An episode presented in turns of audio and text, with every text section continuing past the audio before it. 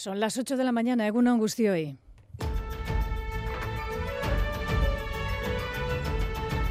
Crónica de Euskadi con Aichiber Bilbao. La Corte Internacional de Justicia de la Haya ve indicios de genocidio en las actuaciones de Israel en Gaza y exige que se evite. Israel debe permitir en un mes la entrada de ayuda e informar de los pasos que se dan, pero no ordenan un alto al fuego en la zona. La comunidad internacional pide que se cumpla lo establecido. La ONU asegura que se trata de un fallo vinculante. Netanyahu, sin embargo, no se da por aludido. El vil intento a negar a Israel el derecho fundamental a la defensa es una discriminación fragrante contra el Estado judío y fue justamente rechazado. La acusación de genocidio formulada contra los israelíes no solo es falsa, sino escandalosa, y la gente decente en todas partes debería rechazarla. Día hoy, por cierto, de recuerdo a las víctimas del régimen nazi. Más de 200 ciudadanos vascos y navarros fueron internados, en su mayoría en el campo de Mauthausen. El historiador vasco Josu Chueca, que ha elaborado con Gogora el informe al respecto, dice ver similitudes entre aquel horror y los campos de reclusión actual para las personas refugiadas. En Grecia, en las islas de Lesbos y demás, para refugiados o para inmigrantes irregulares o los centros de internamiento de extranjeros, aquí sin ir más lejos, en la Muga de Endaya, pues tienen unas características muy análogas a los campos y a la situación de internamiento que se vio en el año 39.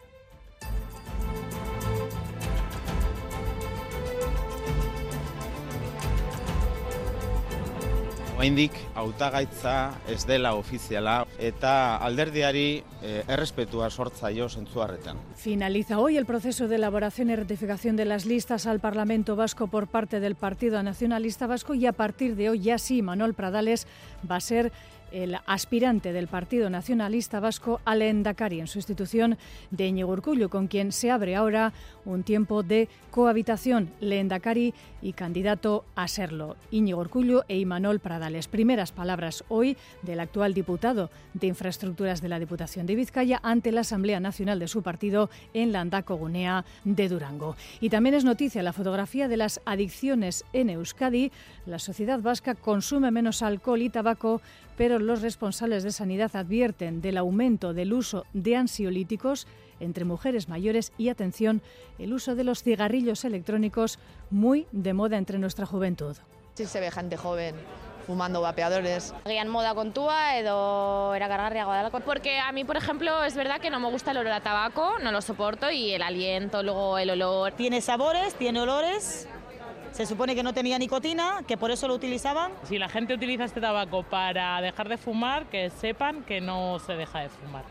Y en Francia está por ver si las promesas anoche del primer ministro Gabriel Attal en su primer gran acto como nueva figura fuerte en el gobierno de Francia apaciguan los ánimos de los agricultores franceses. Cuatro días de duras protestas con eh, incidencia también en la red viaria, en nuestro caso en Iparralde. Vamos ahora con la información eh, deportiva, titulares de la jornada. John Zubieta, Egunon. Egunon, empezamos con fútbol. El Alavés ganó 0-3 al Almería, con lo que consigue un colchón de 11 puntos respecto al descenso. Marcaron Samu por partida doble y Luis Rioja de penalti.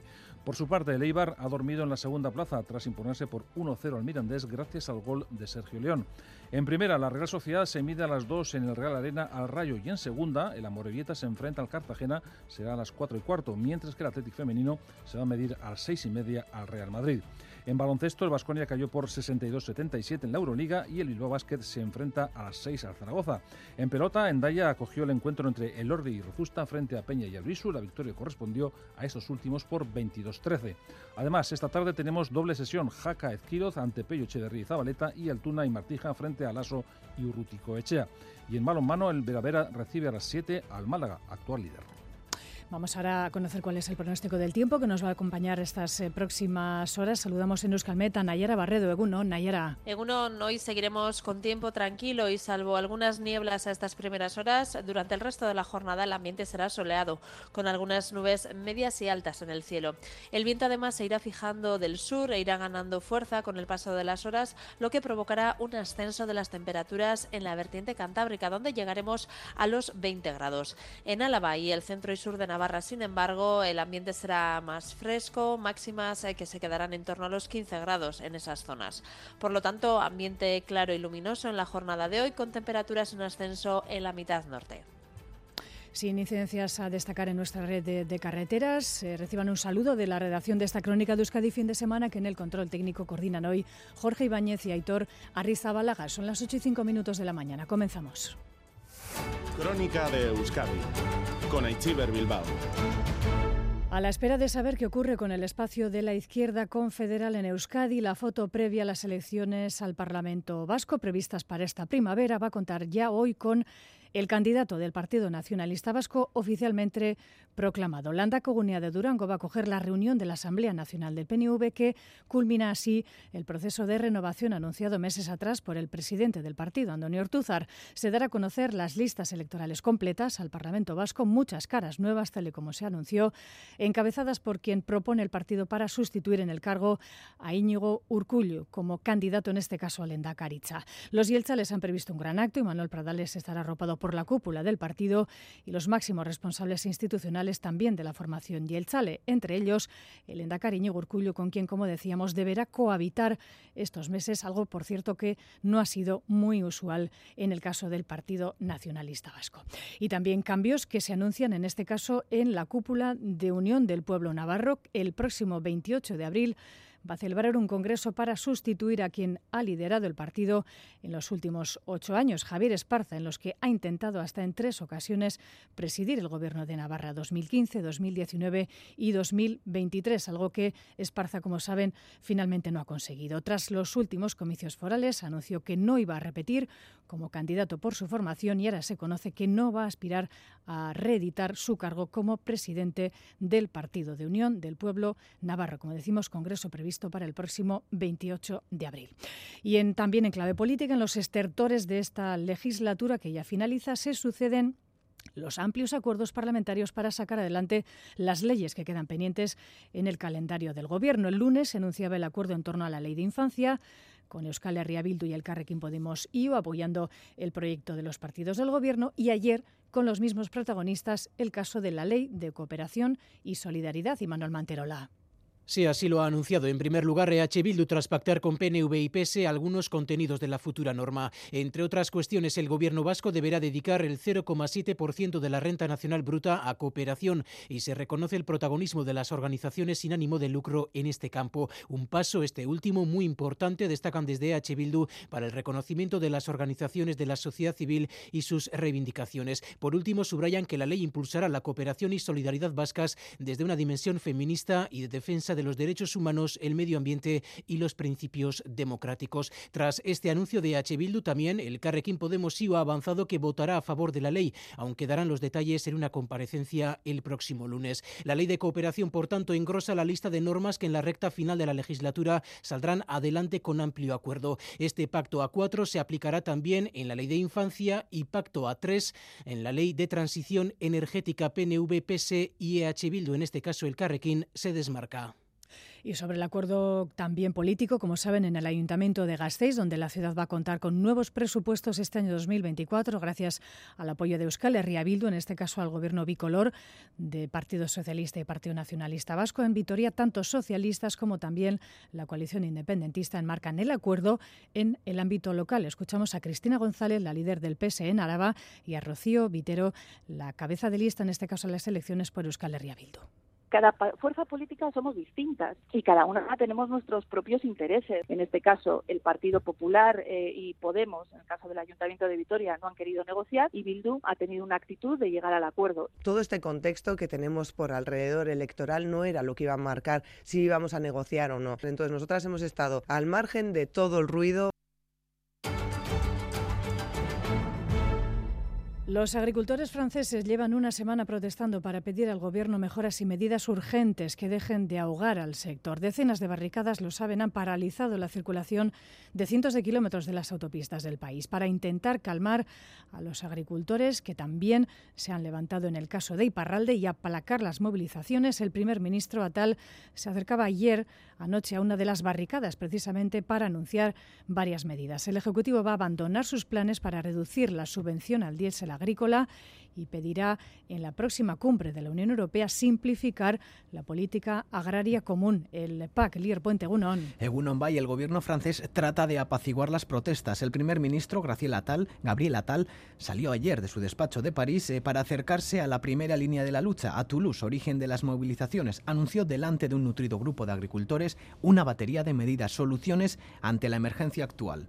Avec les solutions que je vais vous présenter, nous seulement le gouvernement prometió una exención fiscal para el gasóleo agrícola, el compromiso de negociar en Bruselas una nueva derogación de la obligación de dejar un cuarto por ciento de las tierras en barbecho y acelerar los pagos de la política agraria común de la UE, que la que, de la que Francia es el primer beneficiario, con 9.000 millones de euros al año. Además, Francia no firmará el acuerdo de libre comercio entre la Unión y el Mercosur. También se acercó a una barricada en la A64, donde el precursor de las protestas, Jerome Bale, daba las gracias a Tal, porque recogía sus principales reivindicaciones. Decía que este sábado se podrá circular por ese punto, pero no todos los agricultores están de acuerdo. Dos organizaciones instan a mantener las protestas. Continuarán en la lucha. El presidente de la FNSA, Arnaud Rousseau, urge al Ejecutivo a ir más lejos. Lo dicho por Atal no apacigua el malestar. La conferencia parisina también considera los anuncios insuficientes. Seguirán con los cortes de carreteras. Gracias, Lier. Y el fallo de la Corte Internacional de Justicia ayer, un organismo judicial pendiente de la ONU, no fue todo lo contundente que algunos esperaban en relación a la denuncia de Sudáfrica de que Israel podría estar cometiendo un delito de genocidio contra el pueblo palestino con la guerra en Gaza. Pero sí sugieren la Corte qué está ocurriendo. No exige un alto al fuego inmediato como medida cautelar, pero ordena a Israel que evite el genocidio. Amaya Portugal asistía ayer a la lectura del fallo. Adelante, Amaya. La Haya recuerda al gobierno de Netanyahu que la Convención para la Prevención de Delitos de Genocidio prohíbe matar a los miembros de un grupo identificable de personas como los palestinos y le ordena tomar medidas de inmediato para evitarlo. Joan Donahue, presidenta de la Corte. To prevent and punish the direct and public incitement Medidas inmediatas también para garantizar que la ayuda humanitaria entra en la franja y ordena el alto tribunal de las Naciones Unidas a Israel que guarde todas las pruebas relacionadas con este caso, porque el proceso para deliberar si hay genocidio o no podría durar años y las necesitarán. Finalmente concede un mes a Tel Aviv para presentarle el informe en el que detalla las medidas que debería tomar ahora, aunque por mucho que sean vinculantes, la Corte no tiene herramientas para obligarles. Israel ya ha respondido en una lectura algo retorcida de este fallo. Considera Netanyahu que se ha respetado el derecho de su país a defender, defenderse. Mientras tanto, el secretario general de la ONU, Antonio Guterres, ha recordado que las decisiones de la Corte Internacional de Justicia son vinculantes y confía en que todas las partes cumplan. Pero, ¿qué dice la comunidad internacional o qué se puede esperar, por ejemplo, del Consejo de Seguridad de la ONU en Nueva York? Yeray Díaz. Los vetos, ha dicho Sudáfrica, no pueden obstaculizar la justicia internacional.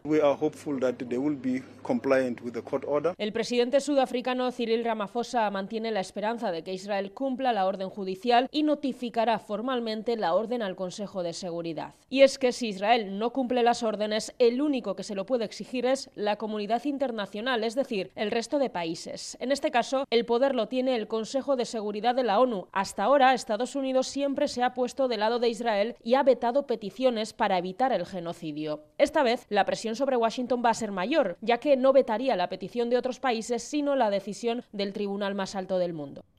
Por cierto que estas últimas horas también hemos conocido que la Organización de Naciones Unidas ha despedido a varios trabajadores palestinos de la organización investigados presuntamente por tener vínculos con Hamas. Estados Unidos ha decidido por ello suspender, mientras se aclare esta situación, su apoyo financiero a la Organización para los Refugiados eh, Palestinos de la ONU, la UNRWA. Lo decíamos en portada día hoy de la memoria del Holocausto, una jornada instaurada por la Unión Europea para rendir homenaje a todas las víctimas del régimen nazi. Hace hoy 79 años, el ejército aliado liberó el campo de concentración de Auschwitz. Más de 200 vascos fueron recluidos. Begoña Jiménez. Sí, los vascos sufrieron las consecuencias del holocausto. 253 fueron deportados a los campos de concentración entre 1940 y 45. La mitad fueron confinados en Mauthausen. En el último informe del 2020 del Instituto Vasco de la Memoria, Gogora, participó Josu Chueca, doctor en Historia Contemporánea y profesor en la Universidad del País Vasco. Mahausen es un campo, en teoría, de concentración y de trabajo, pero las condiciones de trabajo y de vida hace que lo aproximen a un campo de exterminio, por ejemplo, como es el campo de Auschwitz, donde ya la política y la práctica de exterminio ya de forma industrial es una factoría de muerte, ¿no? Allí es donde los nazis encerraron a los considerados enemigos políticos incorregibles, es decir, defensores de la República Española, del nacionalismo vasco y de la resistencia francesa, entre los que había vascos de Iparralde. La mitad murieron, la otra mitad en los años posteriores. El historiador ve similitudes en la política actual hacia refugiados e inmigrantes con el año 39. En Grecia, en las islas de Lesbos y demás, para refugiados o para inmigrantes irregulares o los centros de internamiento de extranjeros que tenemos tanto en España como en el Estado francés, aquí sin ir más lejos, en la Muga de Endaya hay un centro de retención de extranjeros, pues tienen unas características muy análogas a los campos y a la situación de internamiento que se vio en el año 39. A mediodía, la Asociación de Familiares de Fusilados de Navarra en 1936 llevará a cabo un homenaje en el Paseo Sarasate frente al Parlamento de Navarra en conmemoración de este día. Gracias, Begoña. Lo decíamos en portada, informe de adicciones del gobierno vasco que retrata una sociedad que bebe menos alcohol, que fuma menos tabaco y cannabis, pero ponen el foco en el aumento del uso de vapeadores entre la población más joven y también el aumento del consumo de tranquilizantes, sobre todo entre mujeres, entre mujeres mayores. Natalia Serrano.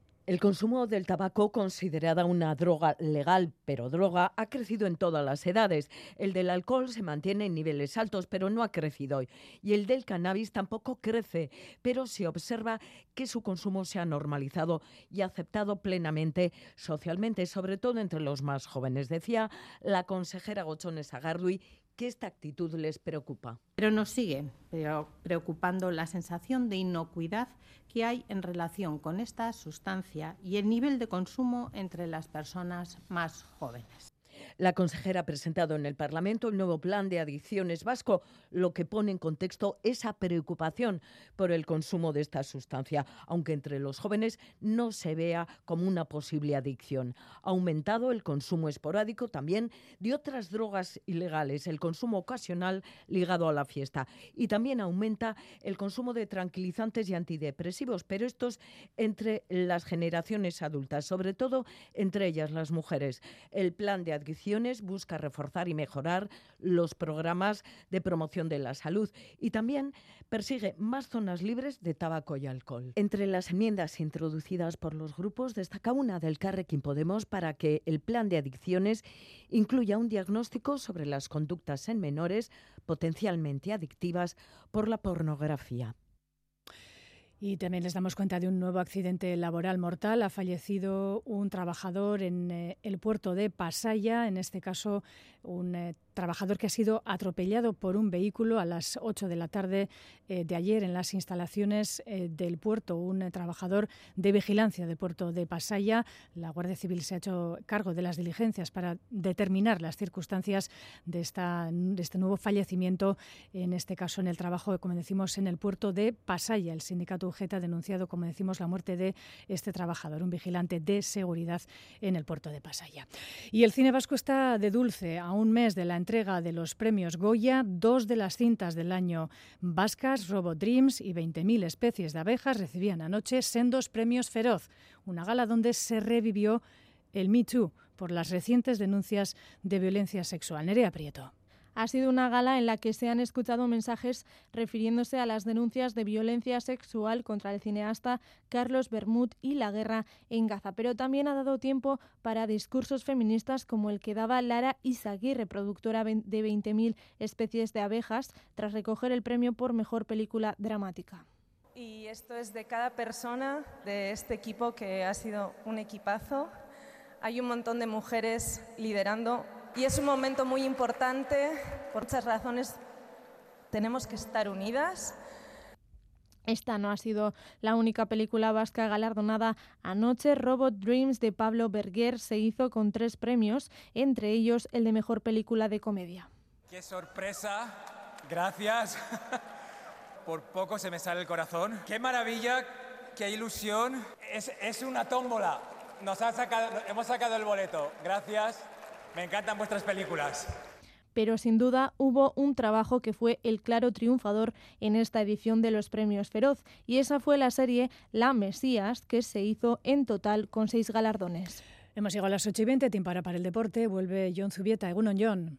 Egunon, empezamos hablando de fútbol del partido del Alavés ante la Almería. El equipo de Gasteiz buscaba un triunfo que le diera más colchón con respecto al descenso y lo consiguió tras ganar 0-3 gracias a los tantos de Samu por partida doble y de Luis Rioja de penalti. Raúl Pando nos resume el encuentro. Raúl, Egunon. Egunon, John, victoria importantísima anoche del Alavés en el Estadio de los Juegos del Mediterráneo 0-3 eh, frente al colista Almería que le acerca al objetivo final de la permanencia. Todo ello merced a una gran efectividad de cara a la portería rival y al gran partido realizado por el portero Sivera, sin lugar a dudas el mejor del Alavés. Los albiazules se adelantaron a pronto en el 9 por mediación de Samu. Rioja de penalti hizo el 0-2 en el 7 de la segunda parte y Samu repitió en el 43 de la reanudación, prácticamente cuando el partido acababa. El Almería no se rindió en ningún momento, creó muchas ocasiones ante Sivera que realizó eh, intervenciones extraordinarias. Luis García Plaza valoraba de esta forma el partido realizado por su equipo. La Almería tiene sus opciones de meterse en el partido. Tenemos un gran portero que ha estado enorme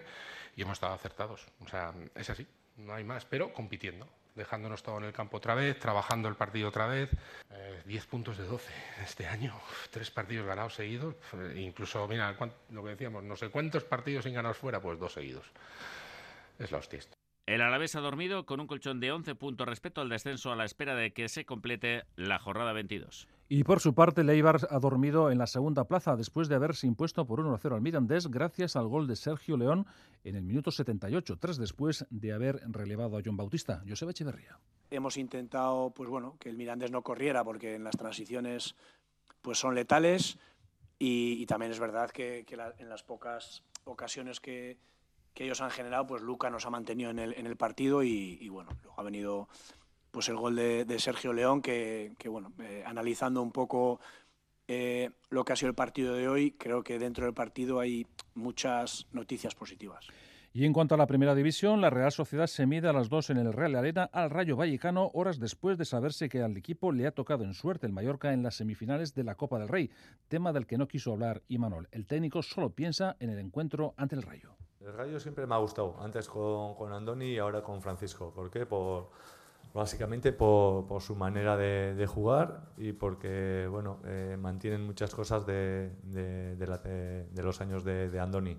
Eh, la línea atrás con dos centrales eh, poderosos, con buenos golpeos, buena salida, buenas diagonales, dos laterales que le dan muchísima profundidad y amplitud, jugadores por dentro de muchísima, muchísima calidad, además con un despliegue muy importante. Y luego es verdad que les falta Álvaro para este partido, pero es que Álvaro y Isi son dos jugadores que me encantan, que llevan haciendo temporadas brillantes en primera división, siendo eh, en, muchos partidos jugadores eh, muy, muy destacados y, bueno, y la delantera que tienen. Y en segunda división, el Amorebieta se enfrenta al Cartagena a las 4 y cuarto. Jandro quiere pasar página de la derrota ante el Eldense. Es un partido contra un rival que también está abajo, que está necesitado, aunque llevan ahora dos victorias seguidas y moralmente y mentalmente el equipo, pues imagino que estará bastante mejor. Pero aún así está, sigue estando en una situación difícil y es un equipo que en principio no estaba hecho para, para eso, que tiene muy buenos jugadores. Fútbol femenino, el Athletic se medirá a las seis y media al Real Madrid, al que dirigió David Aznar, ilusionado con dar un salto de calidad ante las merengues. Pues sí, lógicamente ese día estaba yo en el banquillo visitante, ahora estoy en el local y por supuesto que, espero que, hagamos un gran partido, que, seamos capaces de, hacer frente a un, gran equipo y ojalá, ¿no? Y por eso vamos a pelear, por llevarnos los tres puntos, por seguir creciendo en, en esta liga como lo estamos haciendo y siempre lo digo, ¿no? Para nosotros medirnos a este tipo de equipos siempre es una manera también de evaluar eh, cómo estamos avanzando, cómo seguimos creciendo, es una motivación extra y un punto para nosotros muy importante de, bueno, aquí con nuestra gente pues queremos sumar tres puntos y queremos darles una alegría. Baloncesto, el Vasconia resolvió su encuentro de la Euroliga ante el Valencia con fiasco al perder por 6-2-7-7 en un duelo que se complicó desde el inicio. También perdió el básquet Averas. John Hernández, Egunon. Egunon John, derrota del Vasconia ante el Valencia Basket anoche en el Fernando Buesarena por 62 a 77 en un duelo que tuvo muchas fases dentro del mismo. El Valencia Basket fue claramente superior en la primera parte y al descanso mandaba por 16 puntos ante la falta de acierto exterior vasconista. Solamente un triple de 13 intentos para el Vasconia en la primera parte. La reacción local llegó en los minutos finales del tercer cuarto y en el inicio del último, pero pese a que con un triple de Moneque el conjunto gastista consiguió ponerse a tres puntos, el Valencia no se dejó remontar y certificó la victoria y el Averas, en este caso, en el tramo final. 62 a 77. El vasconista más destacado fue Moneque, con 16 puntos y 18 créditos de valoración. Escuchamos ahora a Dusko Ivanovic haciendo balance de un partido francamente malo. Hemos hecho muy mal partido esta noche. Valencia ha jugado mucho mejor que nosotros.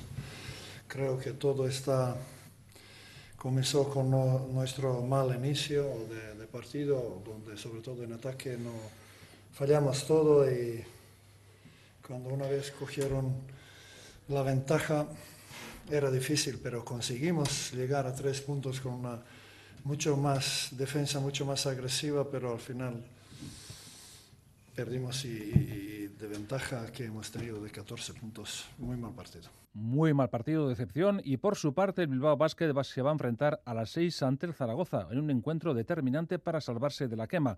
Ponsarnau da las bases para poder ganar en Miribilla, que podrá ver a Horsby el reciente fichaje. Eh, lo que tenemos que hacer es de lo que depende de nosotros hacerlo lo mejor posible. ¿no? Y, y, ahí pues nuestros valores defensivos, encontrarlos para que nos den una, una, confianza dentro del partido, nuestro ataque pues intentar no pararlo, pues cuando llegue jugarlo cuando, cuando, lleguen tiros por hacer jugarlos con determinación y si no, no parar el ataque, jugar con dinamismo, mover su defensa de un lado a lado, a lado porque si no en el momento que, que te paras ellos colapsan mucho y muy bien por cierto, Ponsarnau desveló el estrés de algunos de sus jugadores. Dejamos las canastas, nos vamos ahora con la pelota.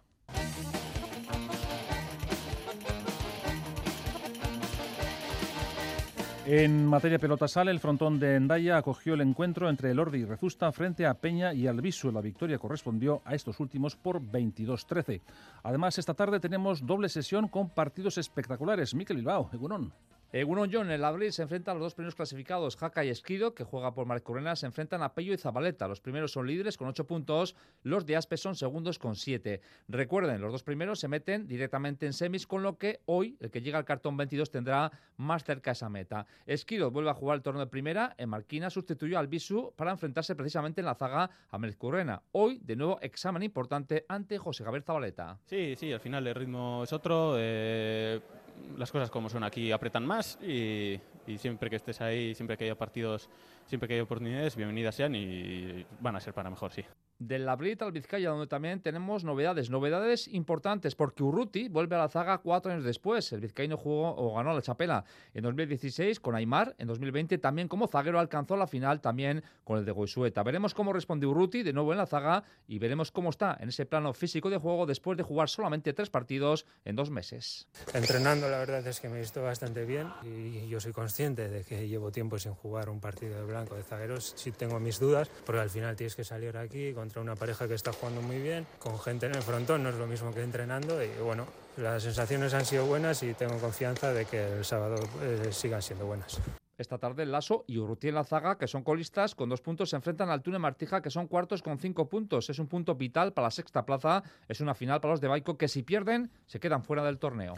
Y en cuanto al campeonato individual de pala, le recordamos los resultados. Urrutia ganó 3-0 a Ibai Pérez y Maldonado se impuso por 3-1 a Necol, de manera que ambos tienen billete para la final.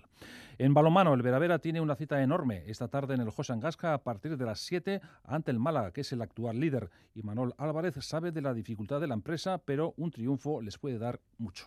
Yo intuyo que la gente está muy concienciada de la dificultad del partido, pero de de nuestras posibilidades, de, aprovecharlo, de que es una buena oportunidad, para, no hay nada mejor para, para quitarte esa espina de ese mal juego que volver a competir y encima volver a competir contra uno de los mejores equipos y bueno, es una, lo vemos como una oportunidad de, dar un paso adelante.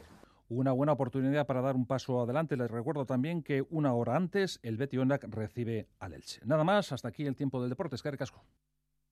Dijo Emil Zola que nada desarrolla tanto la inteligencia como viajar. Mark Twain que se tiene que viajar para aprender. Y Ray Bradbury aseguró que ver el mundo es más fantástico que cualquier sueño. Y desde 8 días 7 noches te animamos a soñar, aprender y disfrutar con los viajes que vamos a contar las noches del fin de semana en Radio Euskadi. Viajes, escapadas y turismo sin presupuesto, equipaje ni pasaporte. A medianoche del viernes al sábado en Radio Euskadi. Ocho días, siete noches, con Íñigo Lejarza.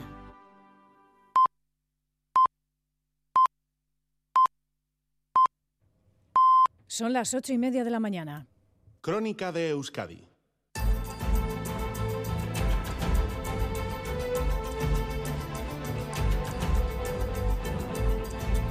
Continúan ustedes en directo en la sintonía de Radio Euskadi y Radio Vitoria. Esto es Crónica de Euskadi fin de semana. Tiempo ahora para conocer un poco más en profundidad eh, el tiempo que nos va a acompañar estos eh, próximos días. Saludamos en Euskalmet a Nayara Barredo. Nayara Egunon.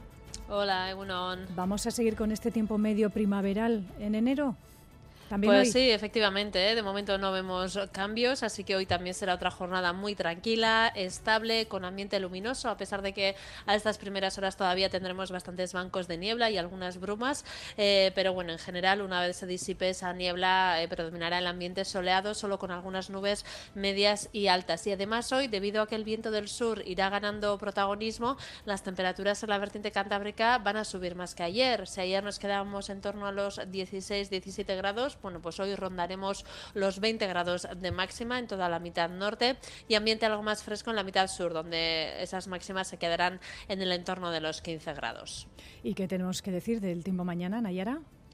Bueno, pues más de lo mismo. ¿eh? Mañana también situación muy similar, predominando nuevamente el viento de componente sur. Mañana, además, a diferencia de hoy, se notará ya desde primeras horas y eso va a hacer eh, bueno, que el amanecer, que las primeras horas de mañana sean más templadas que hoy, sobre todo en la vertiente cantábrica. Así que esa, ese ascenso de las temperaturas mínimas de cara a mañana, ambiente nuevamente soleado, eh, con menos nieblas que hoy y en principio pocos cambios en las temperaturas máximas que serán muy similares. Es que ricas con Ayara. Sue y Agur.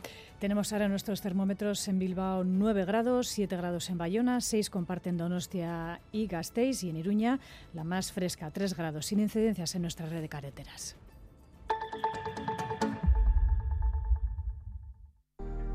Euskadi brilla en Fitur del 24 al 28 de enero en Madrid. Este año te invitamos a descubrir el Gran Tour, un viaje por etapas que revela nuestra esencia y nuestra gastronomía reconocida internacionalmente. Te esperamos en el stand de Euskadi en Fitur para vivir una experiencia única. Departamento de Turismo, Comercio y Consumo, Gobierno Vasco, Bien Común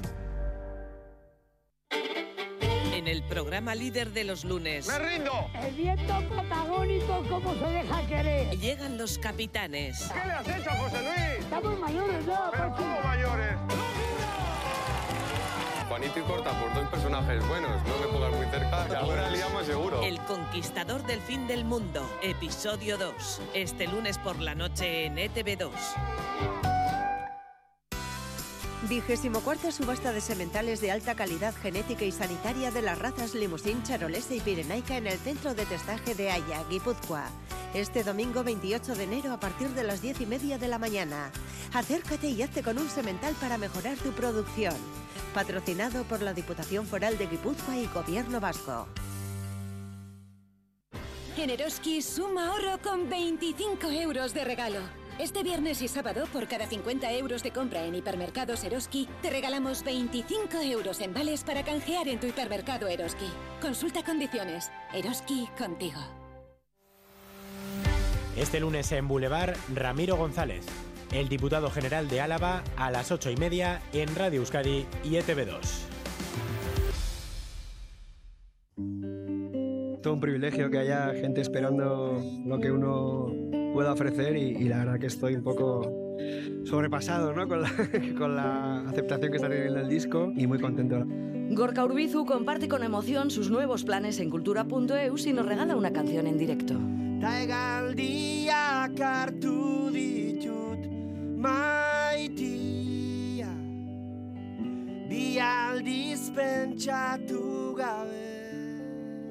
Con este disco he querido preservar ese poder de fascinación que tiene de por sí la música, pero que nos lo estamos cargando un poco con estas estrategias eh, a veces ya llevadas al absurdo. Desde los 14 años que creé mi primera banda, todo este recorrido y todos los 25 años de Berry y estos cuatro de Impasse han sido necesarios para poder ofrecer este disco así tan crudo, ¿no? Está tan desnudo. Recupera la charla completa en eitv.eus. Radio Euskadi, compartimos lo que somos. Y ahora sí que ahora ya con el disco fuera y ya con el secreto revelado me muero de ganas de tocar, la verdad.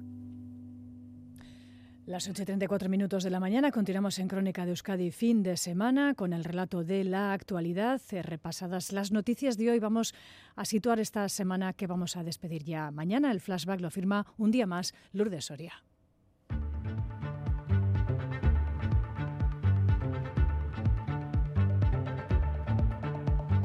Flashback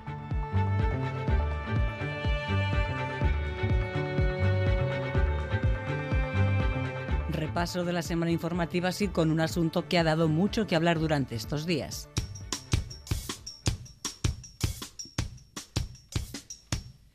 El proyecto Guggenheim Urdaibai será dos años de reflexión. El gobierno vasco y la Diputación de Vizcaya dicen que esto no significa que se aparque la idea de la ampliación, sino que la decisión definitiva hay que estudiarla a fondo.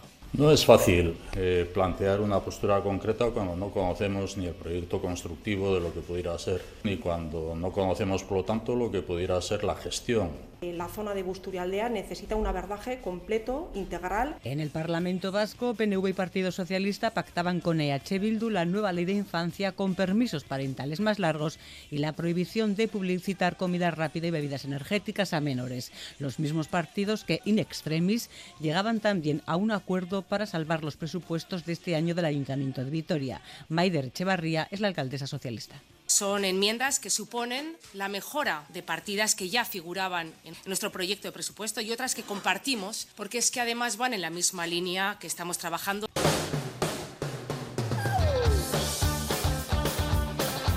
Y lo que no levanta cabeza es la oferta de vivienda en alquiler en Euskadi, más escasa que nunca, y el precio del alquiler por las nubes, 850 euros de media en Bilbao y más de 1.000 en Donostia. Hay una escasez de vivienda absoluta y probablemente en los 30 años que yo llevo de agente inmobiliario yo no lo había visto. El acceso a la vivienda es uno de los problemas que sufre la juventud, juventud que por otro lado mejora en cinco puntos su confianza en el futuro respecto al año anterior. Es lo que dice el informe Aurrera Beguira del Observatorio de la Juventud. El pesimismo que indujo la pandemia va quedando atrás. Tras servir en ocasiones comida en mal estado, finalmente el Departamento de Educación y la empresa Ser Union acordaban rescindir los contratos por los que la empresa prestaba el servicio de comedor en diferentes centros educativos. Consejero Bildaraz. No hay ninguna contrapartida más que eh, se deje dar el servicio. Y en Zumaya fallecía un hombre tras el naufragio de una embarcación de pesca. Sus otros dos ocupantes lograban sobrevivir. Eso que tú me das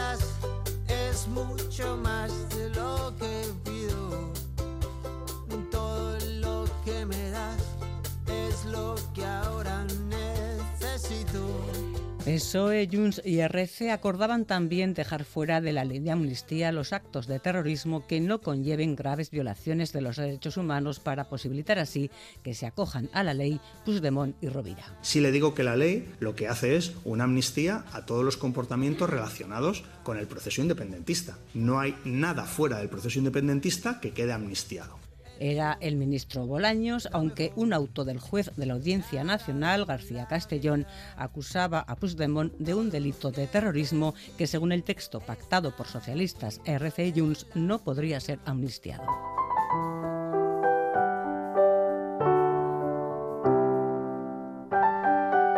En el juicio iniciado por el asesinato del concejal del PP de Rentería, Manuel Zamarreño, los acusados Irán Chugayastegui y Xavier García Gastelu Chapote se negaban a responder. Bai, eh, ez esango, ez erantzungo. Y la hija de la víctima se lamentaba por la falta de arrepentimiento de estos ex jefes de ETA.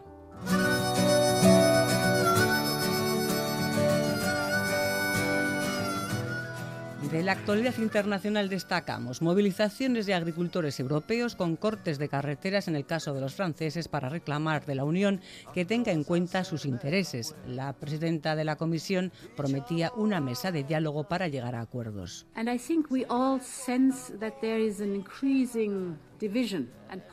La Unión Europea exponía también esta semana un plan diplomático de paz en Oriente Próximo con la creación de un Estado palestino que conviva con el Estado de Israel para acabar con la guerra en Gaza que decía Josep Borrell. Solo está consiguiendo miles de muertos y alimentar el odio de Hamas, mientras el titular de Exteriores israelí solo hablaba en Bruselas de seguridad y de que los rehenes sean liberados.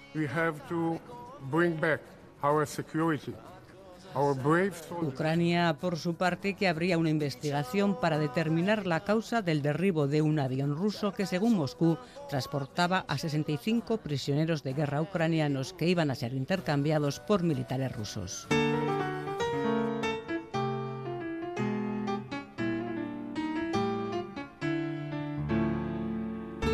Y ahora vamos con todo un momentazo de la semana. Robot Dreams, directed by Pablo Berger. Hemos gritado tanto que nos han oído en Los Ángeles. Ha sido una enorme sorpresa, un subidón para un bilbaíno de pro, que es muy difícil. Palabra sí del cineasta Pablo Berger, cuya película Robot Dreams era nominada al Oscar a la mejor película animada. Esperaremos a marzo para saber si obtiene la apreciada estatuilla. Y les dejamos ya con la música de Diego Amador, que esta semana actuaba en Vitoria-Gasteiz. Hasta el próximo sábado.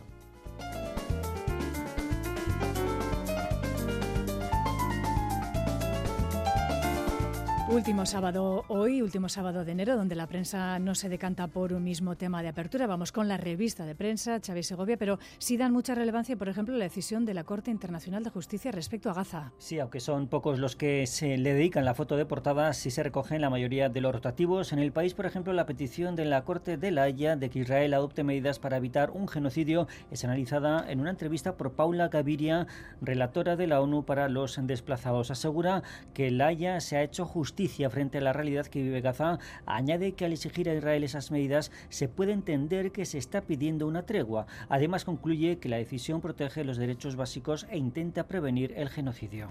¿Y en casa alguna noticia que te haya, te haya llamado la atención, Xavi? Pues sí, que Guecho, una de las localidades más pobladas de Vizcaya, pueda quedarse sin cines, según cuenta el correo. Una plataforma vecinal se ha unido y ha recogido más de 5.000 firmas para pedir al ayuntamiento que medie en la decisión de la arrendadora del puerto deportivo de no renovar el alquiler esta plataforma cree que el consistorio no está mostrando interés por la cultura, más aún cuando recuerdan que el consumo de las salas de cine ha crecido un 40% durante el año pasado. Y estos días se celebra FITUR, la Feria Internacional de Turismo, donde también están presentes lógicamente Euskadi y Navarra, y te ha llamado la atención una de sus propuestas. Sí, nos cuenta de ella que Encartur, la oficina de turismo de Encarterri, ha llevado a esta cita turística las nuevas gafas virtuales con las que se podrá conocer las increíbles grutas de Pozalagua, unas gafas que ya se estaban usando en la ferrería de Bolomburu, en Zaya, o también para enseñar el casco histórico de Balmaseda Ahora llegan a estas cuevas con las que se podrá conocer mejor las imponentes estalactitas y la magnitud de este enclave único. ¿Y algún tema peculiar, alguna historia peculiar también con las que te hayas quedado? Pues veo un artículo curioso en Berría donde cuentan que otros usos, qué otros usos se le puede dar al papel de periódico. Uno leído, evidentemente. Nos cuentan que puede emplearse para secar unas zapatillas, para abrigarse cuando tenemos frío, es útil para encender el fuego o para aprender también nuevas palabras. Y yo añadiría un uno más, que seguro muchos lo habrán hecho en alguna ocasión, para envolver un bocadillo, aunque insisto, siempre después de haberlo leído porque a los autores de los artículos les da pena ver su trabajo manchado de aceite de un bocadillo de lomo. Por ejemplo, detrás de estos artículos hay muchas horas metidas, mucho esfuerzo que no puede ser quemados en una hoguera o estropeados por la lluvia. Un abrazo para todos nuestros compañeros de la prensa. Terminamos con nuestra palabra escondida del crucigrama hoy, Xavi. Pues la semana pasada buscábamos una palabra de siete letras para perro pastor. La respuesta que buscábamos era ovejero. Muchos de los oyentes lo acertaron. Hoy la palabra que queremos descubrir es de nueve letras para terminaré. Recuerdo, nueve letras para terminaré. Es que ricasco, Xavi. Quererte. Porque Shanghai coloca a la Universidad del País Vasco Euskal Herriko Universitatea entre las mejores universidades en ingeniería, porque habrá un trabajo para ti, porque esta sociedad apuesta por ti, para que estudiantes como tú hagan progresar nuestra sociedad. Infórmate sobre los grados, dobles grados y titulaciones internacionales de la Escuela de Ingeniería de Guipúzcoa de la UPVHU. Únete al progreso. La Escuela Donostierra del Mañana, impulsada por Santa Teresa y Castechea, Jesuitinas Donostia y la Ramendi Castechea, abre sus puertas para mostrarte un proyecto educativo humano, abierto e innovador. Os esperamos a chiquis y mayores este sábado 27 en Ibaeta. Ven a conocernos. Más información en etorkizunekoeskola.eus. Inork asko espero nigandik. Esaiatu besteak bezalakoa izaten. Gu guztion gandago. Zer esan nahi du horrek? Egin zure modura. Heroi bat. Gertatu zaio beti abentura bila ari den eta inoiz amore ematen ez duen tximeleta ausartoni. Bai, guazen! Patrick, urtarrilak hogeita zei zinemetan bakarrik. 688-840-840, el número de WhatsApp de Radio Euskadi. 688-840-840. Participa.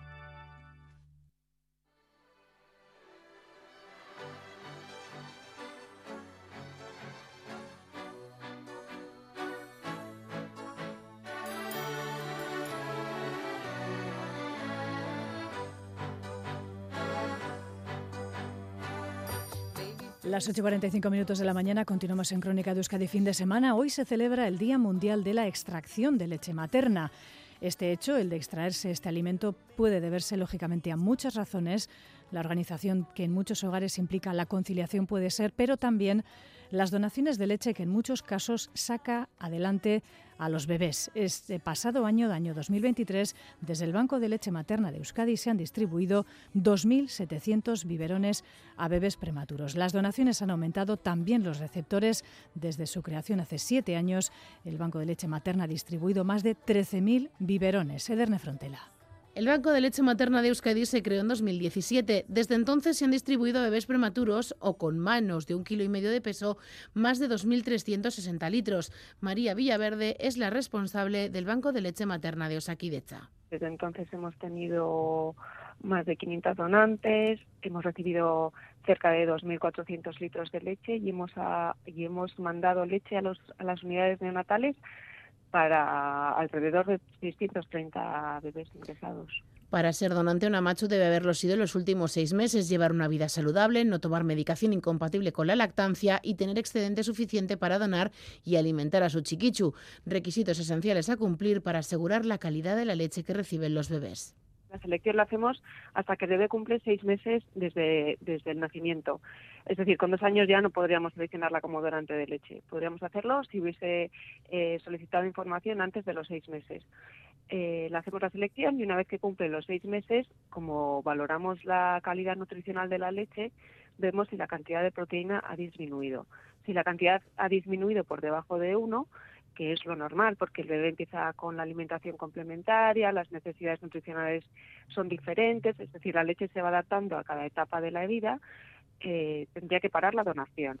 Los requisitos para ser donante los cumplía Maite Onamuno, que decidió hacerlo tras el nacimiento de su hija Nora soy también donante de sangre y demás y bueno, cada vez que iba cuando estaba embarazada a la consulta y veía lo de los carteles de hace donante y a los niños tan pequeñitos de un kilo y decía, joder, pobrecitos, pues si puedo, haré. Luego cuando nació Nora nos tuvieron que trasladar a Chagorricho y ella estuvo en neonatos y ahí sí que vi también un par y eso y dije, jo, pues ahora sí que sí, voy a intentar, no teníamos problemas con la con la lactancia y luego ya tenía encima pues ya necesidad porque sí que empecé a tener que notaban pues muy cargado el pecho y necesidad de sacar la leche.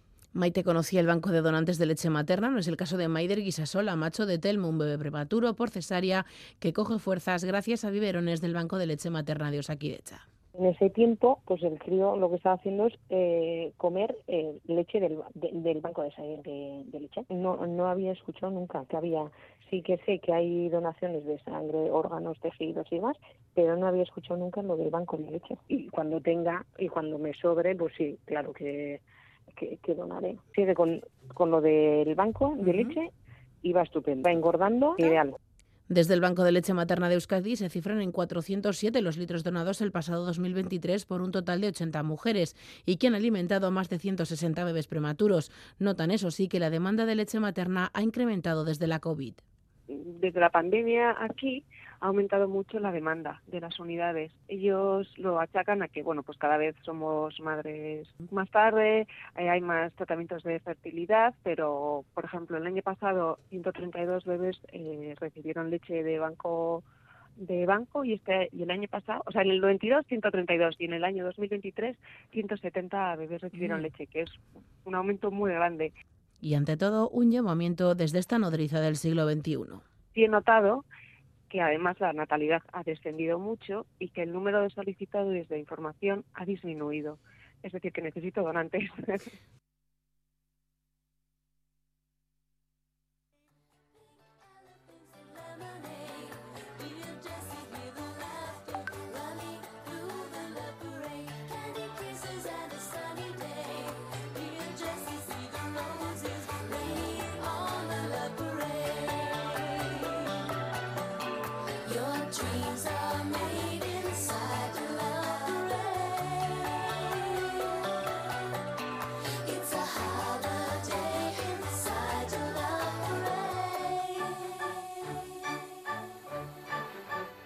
Las 8.50 minutos de la mañana, más asuntos en las eh, guerras, como es el caso de la guerra actual que se libra en Gaza. Miles, millones de personas se ven obligadas a dejar su tierra a buscar una nueva vida, lejos, en este caso, de las bombas. Conflictos que no podrán, sin embargo, destruir algo tan propio de su país, las recetas con las que estas personas crecieron y se desarrollaron. La Agencia de Ayuda al Refugiado de la ONU, la UNRWA, junto con el Basque Culinary Center, van a presentar este mediodía en la sala BBK en Bilbao un libro que recopila algunas de las recetas más tradicionales del pueblo palestino y la vida de 12 de sus mujeres. Xavi.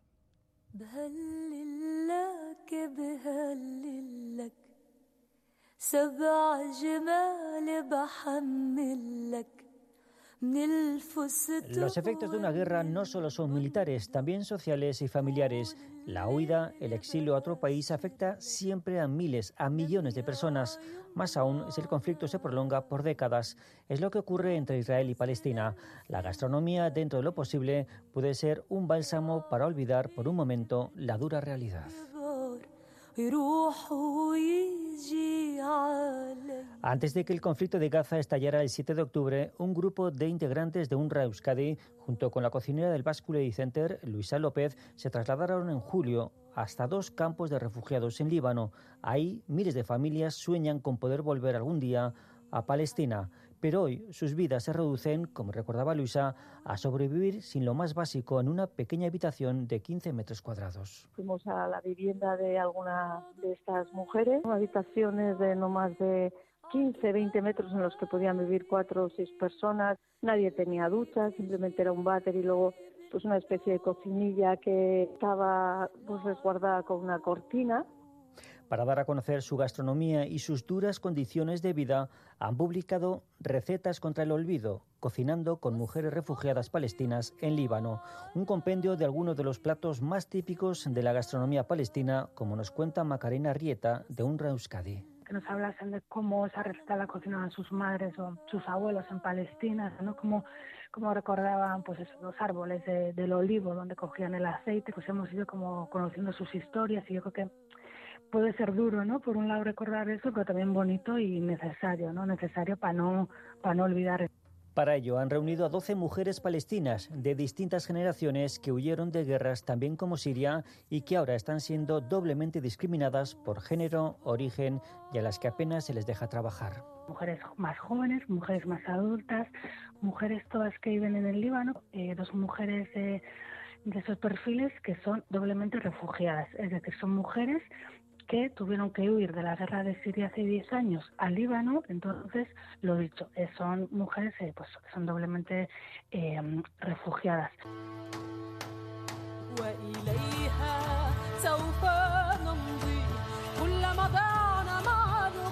Mujeres que se han traído hasta Líbano el recetario palestino de toda la vida, que apenas pueden cocinar por falta de productos. Es una cocina tradicional absolutamente maravillosa en cuanto a sabores, en cuanto a tratamiento del producto, técnicas, transmitida de, entre mujeres.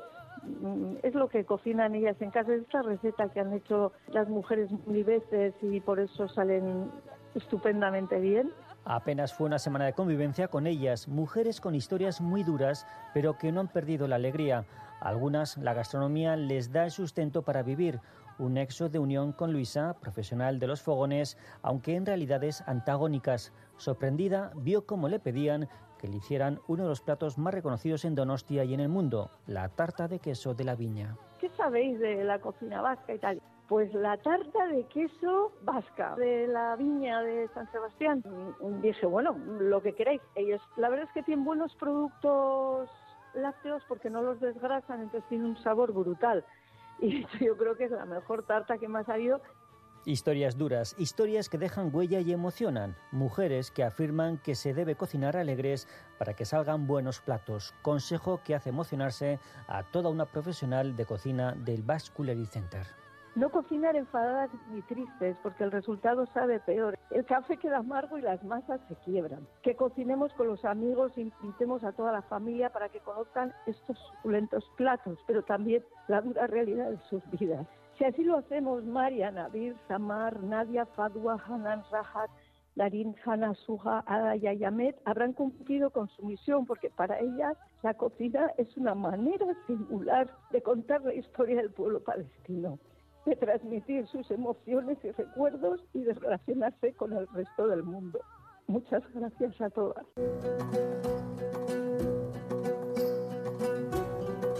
Las guerras provocan efectos indeseables, huidas forzosas que nunca se sabe si tendrán billete de vuelta. Solo los recuerdos, los olores y sabores de la gastronomía y las imágenes nos pueden ayudar a no perder del todo los vínculos de la que la guerra nos expulsó.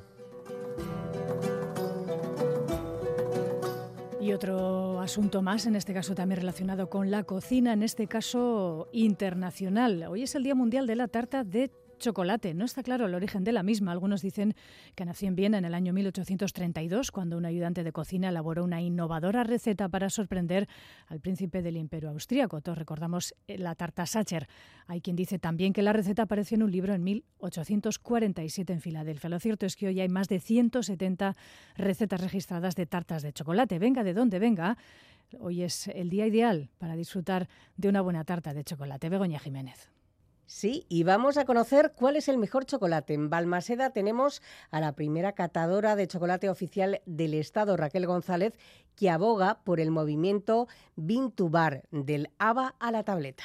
Implica hacer todo el proceso de la manera que originalmente se hacía. Selección del cacao, el tueste y bueno el refinado, conchado y todo hasta hacer la tableta, hasta hacer el, el, producto final, ¿no? Tratamos de escoger cacaos que tengan buen sabor, que sean realmente de calidad. Raquel, desde la empresa Caicho explora el mercado a la búsqueda de joyas para el paladar. Para ella los mejores son los de Tanzania, Madagascar, Ecuador, Filipinas o Perú.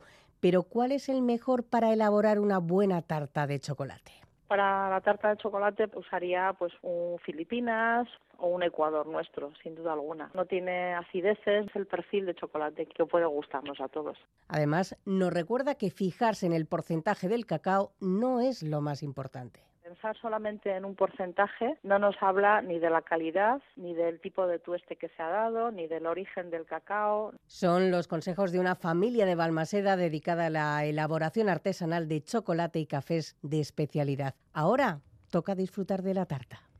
Y hablamos ahora de Berchos. Berchoguna de este año se celebra en Guernica Lumo, la fiesta de los amantes del versolarismo, donde toman protagonismo. Las Berchoscolas se van a reunir en el Astra, donde han organizado una comida y un verso sayo con Amecharzayus, Echaunleco, Mayal en Lujambio o Sayo Alquiza. Nuestra compañera Esther Murelaga ha hablado con los organizadores.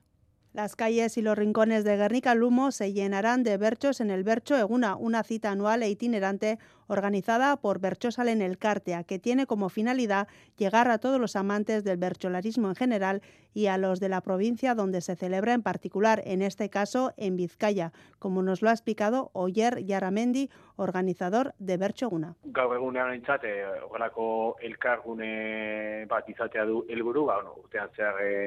Kantatzen entzule bezala, antolatzaile bezala, eta plazaz plaza ibiltzen gehan ebertso ba, elkargune bat, eta ez, ba, ospatzeko egun bat.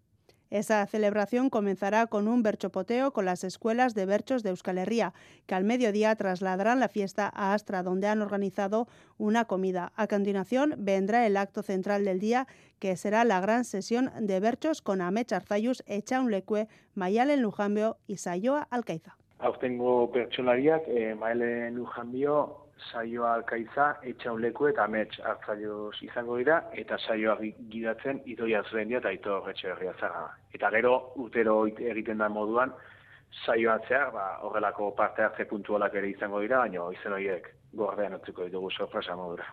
La fiesta del Bercho Eguna en Guernica Lumo culminará con el concierto de DJ Bull.